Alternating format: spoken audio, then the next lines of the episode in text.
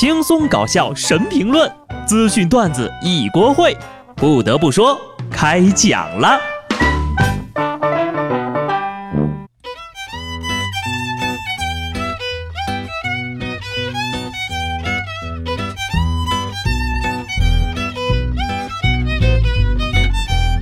Hello，听众朋友们，大家好，这里是有趣的。不得不说，我是机智的小布。你们买了吗？我说的是那个苹果的新款手机哈，今天开售了。没买的呢，先别急着买。你想想看啊，你花一万多块钱买个新手机，还不是天天抱着手机玩，是吧？你要是把这一万块钱给我买个手机，你每天抱的呀，就是我和新手机了呀。这年头呀，天不怕地不怕，就怕新品又上架。咱就说这俩月开了发布会的那些手机，有哪个是我能买得起的？西班牙媒体根据最新一期的巨无霸指数计算出了各国劳动者购买一台六十四 G 的 iPhone 十一 Pro 所需要的工资。墨西哥人呢需要工作五十四点二天，中国需要三十点四天，美国仅需要五点八天，最快的是瑞士。只要四点八天，来来来，都算算啊！你一个月的工资够不够买一台最新款的六十四 G 的 iPhone 十一 Pro？看到这个消息后呢，我表示不服。真的吗？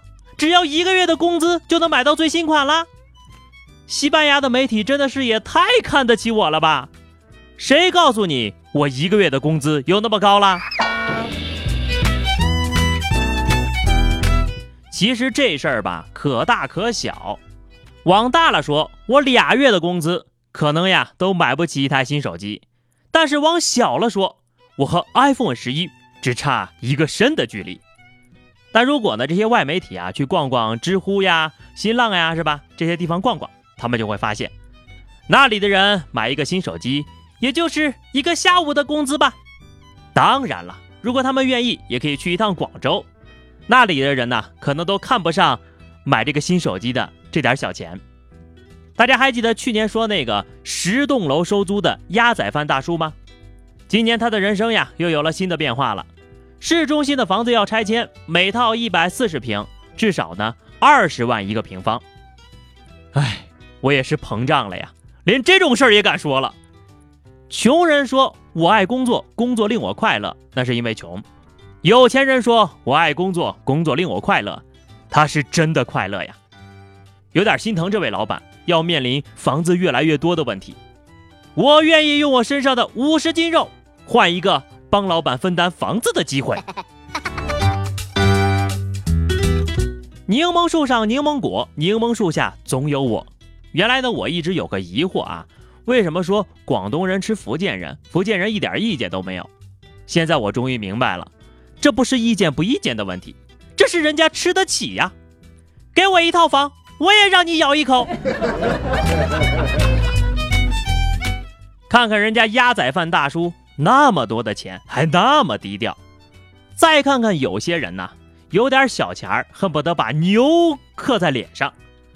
前两天呢，杭州某小区的一个路虎私家车的车位啊，被一辆别克车给占了。这别克车主呢，不仅姗姗来迟，还态度蛮横。路虎车司机呢，一气之下租了后面的车位，就把这个别克呀堵死在车位里，并下了战书：谁先挪车谁孙子。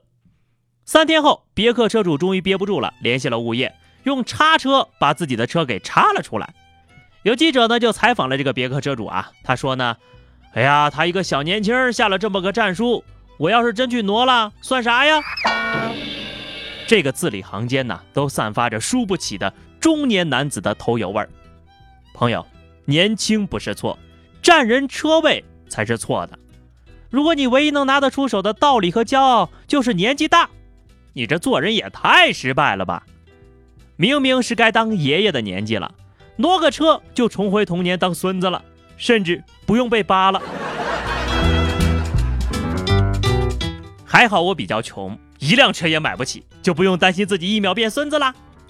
这个故事呢，告诉我们，犯了错呀，就老老实实的道歉，事儿就完了呀。莫名其妙的硬气，不仅带不来尊严，还会让你看起来像一头蠢驴。世界上呀，就总有这么一种人，他们总是热衷于无理搅三分，要是真有点本事也搅和吧，也就搅和了。但就怕没本事还爱搅和事儿了。浙江台州的张先生受这个经常用脑多喝六个核桃的广告影响，他产生了六个核桃可以增强智力养生的想法。但是呢，两箱饮料吨吨吨喝完了，他并没有感受到补脑的功效呀。于是就把六个核桃和超市给告了，要求退款并赔偿经济损失。法院审理后认为呀，该饮品的商标注册呢不存在问题，广告语也是经过工商局批准的。不存在误导诱导消费者消费的情况。